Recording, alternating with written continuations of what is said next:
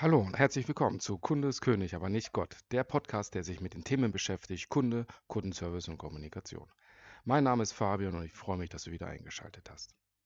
In der heutigen Folge dreht sich alles über unsere fünf Sinne. Wie du sicherlich weißt, verfügt der Mensch über fünf Sinne, die maßgeblich dafür verantwortlich sind, wie wir unsere Umwelt wahrnehmen. Wir sehen, hören, tasten, riechen und schmecken unsere Umwelt. Wir können das besonders bei Säuglingen und Kleinkindern beobachten. Gerade in diesem Zeit, äh, Zeitraum zwischen ein paar Monate und äh, drei Jahre, vielleicht ein bisschen länger noch, je nachdem, wie weit das Kind entwickelt ist, beobachten wir, dass in diesem Zeitraum die Kinder sehr viel und sehr stark ihre Umwelt durch Sehen, Tasten und Schmecken wahrnehmen oder auch hören. Also sie nehmen halt die Gegenstände wahr, gucken sich den Tisch an, fassen den an, äh, welche Oberflächenbehandlung hat er, also welche Oberflächeneigenschaften hat er, vergleichen das mit dem Sofa, mit ihrem Spielzeug, mit Kuscheltieren, nehmen die Dinge auch mal im Mund, um zu gucken, wie schmeckt das überhaupt, wie fühlt sich das im Mund an. Oder bei Tisch lassen sie regelmäßig Gabellöffel oder andere Gegenstände auf den Boden fallen und hören sich das Aufprallgeräusch an um zu erfahren, gibt es da Unterschiede, Unterschiede. Hört sich das jedes Mal gleich an, wenn ich ein Messer runterfallen lasse? Oder im, im Restaurant wird, wird das genauso getan, weil sie sich die Frage stellen, klingt denn das genauso hier wie zu Hause? Und über diese fünf Sinne nehmen wir ja, uns ja, nehmen wir ja maßgeblich unsere Umwelt wahr. Ne, wir sehen, wir Dinge, es wird gefiltert, das Gehirn entscheidet, was wir sehen, müssen, dürfen oder können, was quasi für uns relevant ist, je nachdem, in welcher Prägung wir sind. Genauso das Thema mit Hören. Also Beispiel ist, wenn du, ich habe meine Eltern hatten vor vielen Jahren einen Schrebergarten in der Nähe einer Autobahn und am Anfang war das sehr, sehr laut. Na, man hörte die Autos vorbeirasen, gerade am Wochenende, wenn man dort dann die, die private Zeit verbracht hat. Doch irgendwann hörte man das gar nicht mehr weil es nachher nicht mehr relevant war. Das Gehirn hat quasi dieses Geräusch der vorbeirasenden Autos unterdrückt und wir hörten das gar nicht mehr. Man konnte trotzdem entspannen. Und so gehen wir auch als Erwachsene in unsere Umwelt rein. Wenn wir zum Beispiel in einem unbekannten Ort sind, Urlaubsreise, haben wir noch nicht gesehen, dann gucken wir uns alles genau an, welche Farben hat das Gebäude, ähm, wie, ist die, äh, wie ist die Umgebung. Ähm, wir fassen diese Dinge an, die wir dort sehen im Hotelzimmer oder draußen, die Bäume, die Pflanzen. Alles wird wahrgenommen, um die Umwelt, die wir sehen, zu filtern und zu kategorisieren. Und ähm, das Schöne bei der ganzen Sache ist, dass die fünf Sinne nicht nur dafür verantwortlich sind, wie wir die Umwelt wahrnehmen, sondern dass wir auch unsere Sinne dafür nutzen, die Perspektive, die wir haben von der Umwelt und, und auch unsere Gefühlslage, unsere Emotionen nach außen zu tragen. Du stellst dir sicherlich die Frage, hm, wie soll das denn gehen? Wie kann ich denn meine Sinne denn nutzen, um meine Gefühlslage und meine Perspektive auf die Welt nach außen zu tragen? Mit, und zwar mit Hilfe unserer Sprache. Das Interessante bei der ganzen Sache ist, dass wir als Mensch in der Regel einen Sinn sehr, sehr stark ausprägen. Es gibt Menschen, die sind sehr stark auditiv geprägt, gerade so Musiker, die sich einmal nur ein Stück anhören, ein Musikstück anhören und das direkt nachspielen können. Es gibt aber auch welche, die sehr stark über den Tastsinn angesprochen werden und die Umwelt wahrnehmen. Da könnte man zum Beispiel Bildhauer nehmen, Töpfer oder ähnliches, auch Konditoren, alle, die mit, mit, mit, Hand, mit der Hand etwas erschaffen. Dann Leute, die sehr stark übers Sehen angesprochen werden, auch die Umwelt sehr stark übers Sehen wahrnehmen. Und das Schöne ist, dass je nachdem, wie der Mensch quasi mit, mit eines der Sinne stärker ausgeprägt ist, nutzt er auch Redewendungen, Verben, Adjektive, also Wörter, um sich zu äußern. Und die ausgewählten Wörter, die er sehr, sehr stark nutzt, unabhängig davon, dass wir vielleicht Redewendungen, Redewendungen nutzen, die uns äh, als Kind schon, schon sehr häufig vorgesagt wurden. Wir adaptieren die letztendlich nur, sondern es gibt auch dazwischen einfach viele, viele Wörter, die der Mensch nutzt, um sich nach außen zu äußern. Und wir können aufgrund der ausgewählten Wörter heraushören, ist das ein auditiver Mensch, ist das ein visueller Mensch, ist das ein ähm, Mensch, der sehr stark nach Riechen oder nach Schmecken sich ähm, letztendlich äh, ähm, äußert oder auch Tastsinn. Und ich möchte dir gerne ein paar Beispiele nennen, wie du das quasi heraushören kannst, weil das Schöne ist, wenn du es heraushörst, nach welchem Sinn der Mensch quasi ansprechbar ist, kannst du deine Kommunikation, deine Wörter darauf anpassen, um mit dem Menschen, mit dem Gesprächspartner auf eine Wellenlänge zu kommen.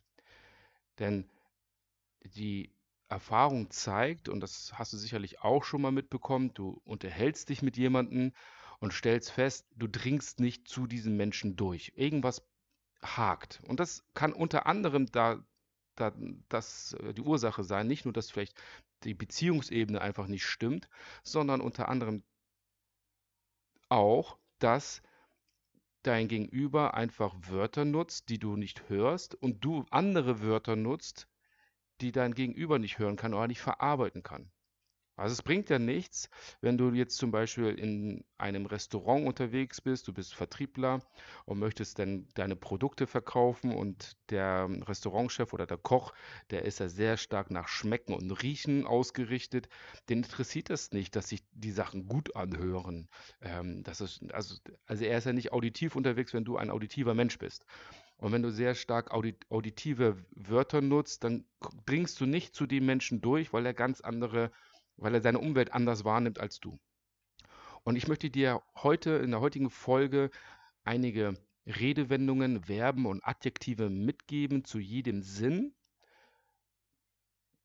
die dir dabei helfen können, deine Umwelt besser wahrzunehmen, zuzuhören, bei dem Kunden zuzuhören um dich dann besser in der Kommunikation mit deinem Kunden anzupassen. Legen wir los. Zum einen gibt es ja den auditiven Menschen, der sehr stark über den, das Gehör geht. Und da gibt es viele Redewendungen und ich nenne dir mal so ein paar, damit wir ja auch nicht den Rahmen springen in der heutigen Folge. Und zwar gibt es eine Redewendung in Harmonie leben. Ja, Harmonie ist was was Auditives, eine äh, Tonfolge, schöne Harmoniefolge von verschiedenen Instrumenten, die eine Melodie spielen. Oder auf der gleichen Wellenlänge schweben. Wellenlänge ist auch auditiv. Nach meiner Pfeife tanzen. Einen anderen Ton anschlagen. Der Ton spielt die Musik. Und hier gibt es zum Beispiel, der Ton spielt die Musik, ist schon so eine etablierte Redewendung, dass sogar nicht auditive Menschen diese Redewendung nutzen um einfach in einer gewissen Situation sich zu äußern. Das ist ein Ohrenschmaus für mich. Hier spielt die Musik. Bist du auf beiden Ohren taub? Ich verstehe nur Bahnhof. Das ist Musik in meinen Ohren. Ich verstehe das laut und deutlich. Das ist unerhört. Das hört sich gut an. Das klingt gut. Das sind so typische Redewendungen, die man nutzen kann. Viele, wie gesagt, viele Redewendungen sind heute heutzutage schon so stark etabliert und werden auch von anderen Menschen genutzt, die nicht auditiv wahrnehmen. Aber nichtsdestotrotz, wenn jemand das sehr, sehr häufig nutzt, kannst du davon ausgehen, dass er ein eher auditiver Mensch ist. Nun ein paar Verben noch dazu, die man nutzen könnte oder die der Mensch nutzt, ist summen, flüstern, horchen, brüllen, singen, sagen, klingen, einpauken. Das finde ich sehr interessant, gerade in der Schule, wenn man sagt, ich muss jetzt für eine Klausur lernen, ja, ich muss mir diesen Inhalt noch einpauken. Ja, also es ist jemand, der das sehr, sehr stark nutzt, auch als Jugendlicher, als Kind, die kann man davon ausgehen, dass da der auditive Sinn schon eher ausgeprägter ist. Dann haben wir noch Seufzen, Jaulen, Diskutieren, Betonen, Fragen oder Zitieren. Ein paar Adjektive noch dazu. Harmonisch, laut, leise, dröhnen, monoton, musikalisch, sprachlos, schrill, schallend, lauschig, hämmernd oder hörbar. Damit du einen Eindruck gewinnst, wie das jetzt in unserer Kommunikation oder in deiner Kommunikation mit deinem Kunden aktiv angewendet werden kann, hier zwei Beispiele. Nehmen wir mal an, du bist äh, Berater und äh, möchtest gerne dein, deine Dienstleistung anbieten, könntest du zum Beispiel als Argument deinem Gegenüber mitgeben, wenn wir bei Ihnen unsere Beratungsleistung erbracht haben, dann schnurren Ihre Prozesse wie ein gut geölter Motor. Oder Gerne stellen wir Ihnen ein, ein weiteres Angebot, welches ich mit Ihnen gern in einem Telefonat oder einem persönlichen Gespräch besprechen möchte. Hier auf diese beiden Beispiele gehen wir sehr stark auf das Auditive ein. Ne, die, die, Prozesse schnurren wie ein gut geölter Motor. Das geht nur übers Gehör. Wenn du im Auto, Auto sitzt und machst, schmeißt dann den Motor an und du hörst halt das Summen ähm, und das ähm, Grummeln des Motors und für einige ist das wirklich ein sehr, sehr schönes Geräusch, wenn sie in so einem Auto sitzen. Oder halt eben, ich möchte gerne mit Ihnen in einem Telefonat oder persönlichen Gespräch darüber sprechen. Und das sind auch so Dinge, die eher über das Hören gehen. Dann haben wir unter anderem den visuellen Sinn. Und da sind die typischen Redewendungen, das sieht gut aus, wenn ich mir das bildlich vorstelle, ich sehe mir das ganz genau an, ich sehe, was du meinst. Das ist genauso, ich höre nicht, was du meinst, sondern ich sehe, was du meinst. Wenn ich mit jemandem spreche und er sagt, ich sehe, was du meinst, und ich verstehe das nicht, also dann kriegt man schon heraus, dass dieser Mensch eher visuell unterwegs ist. Etwas Licht ins Dunkle bringen, aus dem Augen, aus dem Sinn. Die Zukunft sieht rosig aus. Das macht das Leben bunter. Lass mich einen Blick drauf werfen. Noch ein paar Verben abbilden, lesen, veranschaulichen, visualisieren, betrachten, beobachten, sich vorstellen, sehen, starren, blicken, voraussehen, beäugen. Und noch ein paar Adjektive dazu. Dunkel, hell, bunt, verschwommen, nah, fern, scheinbar, klar, undeutlich, sonnig, wolkig, erleuchtet, scheinend, augenscheinlich. Und wie packen wir das jetzt in unserer Kommunikation wieder ein? Ähnliches Beispiel wie beim Auditiv. Wenn wir bei Ihnen unsere Beratungsleistung erbracht haben, dann werden Ihre Mitarbeiter strahlende Gesichter haben und Ihre Prozesse sehen super aus. Oder gerne stellen wir Ihnen ein weiteres Angebot, wann wollen wir uns das gemeinsam ansehen. Ich hoffe, du kriegst gerade so ein bisschen den Einblick und auch den, den, äh, ein Bild davon, oder auch ein Gefühl davon, wo die Reise hier hingeht. Ja, also wir sagen zwar das Gleiche, nur drücken das unterschiedlich aus. Dann haben wir den Tastsinn, das ist der kinästhetische Sinn. Und hier sind so die typischen Redewendungen, das fühlt sich gut an, ich spüre, wir kommen weiter, den Nagel auf den Kopf treffen, da möchte ich mich nicht festlegen, eine solide Grundlage schaffen, aus dem Tritt kommen, auf seinem Standpunkt beharren, mit beiden Beinen im Leben stehen. Wir bleiben in Kontakt. Darf ich das anfassen? Verben sind dafür fühlen, leiden, hoffen, trauern, berühren, halten, greifen, lieben, Herzen, freuen, empfinden, kitzeln, massieren, streichen, erfrieren, folgen, führen, zittern, abstumpfen. Adjektive gefühlvoll, freudig, liebevoll, hasserfüllt, leidenschaftlich, aufregend, berührend, beeindruckend, ärgerlich, mutig, sanft, ausdrucksvoll, spannend, schwer, ausgeglichen, empfindlich, verständnisvoll, fest, warm, kalt, heiß und es gibt noch viele, viele mehr. Und der kinästhetische Sinn geht nicht nur auf das Tasten und Fühlen anhand, wenn ich etwas anfasse, sondern auch auf das Fühlen, was innerlich in, in mir passiert. Weil fühlen ist einmal anfassen und wie die Emotion ist. Und wenn wir das wieder in unsere Kommunikation einbauen wollen, ähnliches Beispiel wie bei den zwei zuvor, wenn wir bei Ihnen unsere Beratungsleistung erbracht haben, dann werden sich Ihre Mitarbeiter merklich weniger gestresst fühlen. Oder gerne stellen wir Ihnen ein weiteres Angebot, damit das für Sie greifbar ist, benötigen wir noch einige Informationen. Und hier gehen wir auch sehr stark auf das Gefühl, auf die Gefühlsebene und auf die Tastebene ein. Dann haben wir noch den gustatorischen oder den olfaktorischen Sinn. Die kommen meistens auch in Kombination zusammen, gerade riechen und schmecken.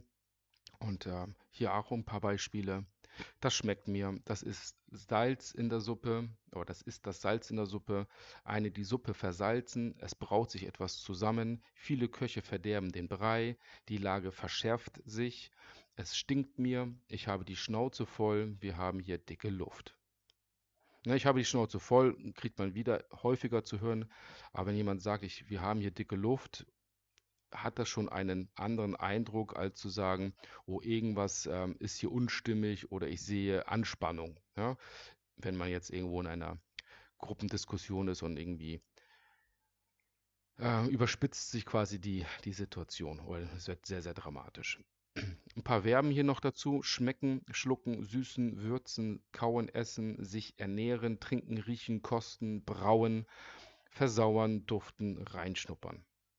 Adjektive geschmackvoll, süß, salzig, scharf, nährend, köstlich, bitter, verbittert, schmackhaft, sauer, duftend, stinkend, aromatisch, blumig und ätzend.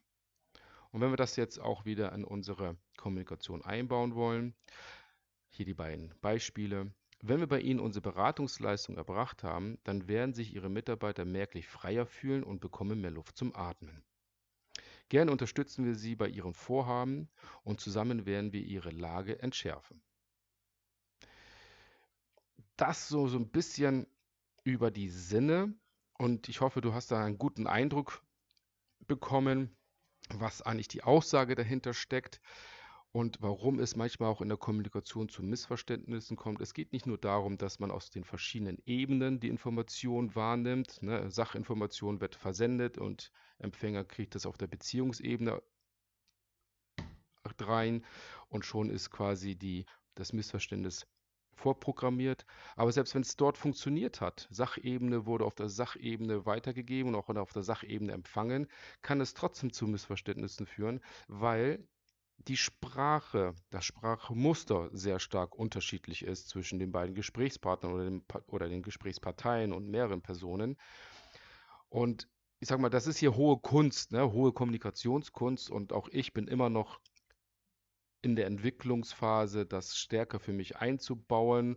Doch seitdem ich mir das bewusst gemacht habe und stärker zuhöre, nicht nur was der Mensch da inhaltlich sagt, sondern wie er es denn rüberbringt, sei es nun emotional oder eher sachlich, sondern auch in welchen, in welchem Wortmuster oder Sprachmuster, kann ich sogar besser darauf eingehen, sondern sobald ich mir alles angehört habe und das mir man Notizen mache in meinem Gespräch, was ja sehr, sehr sinnvoll ist, dann kann ich mir daraus direkt sagen, okay, das ist jemand, der auditiv unterwegs ist, über diesen Sinn eher ansprechbar ist, dann schaue ich, dass ich meine Antwort mit den Wörtern dann auch auditiv zurückgebe.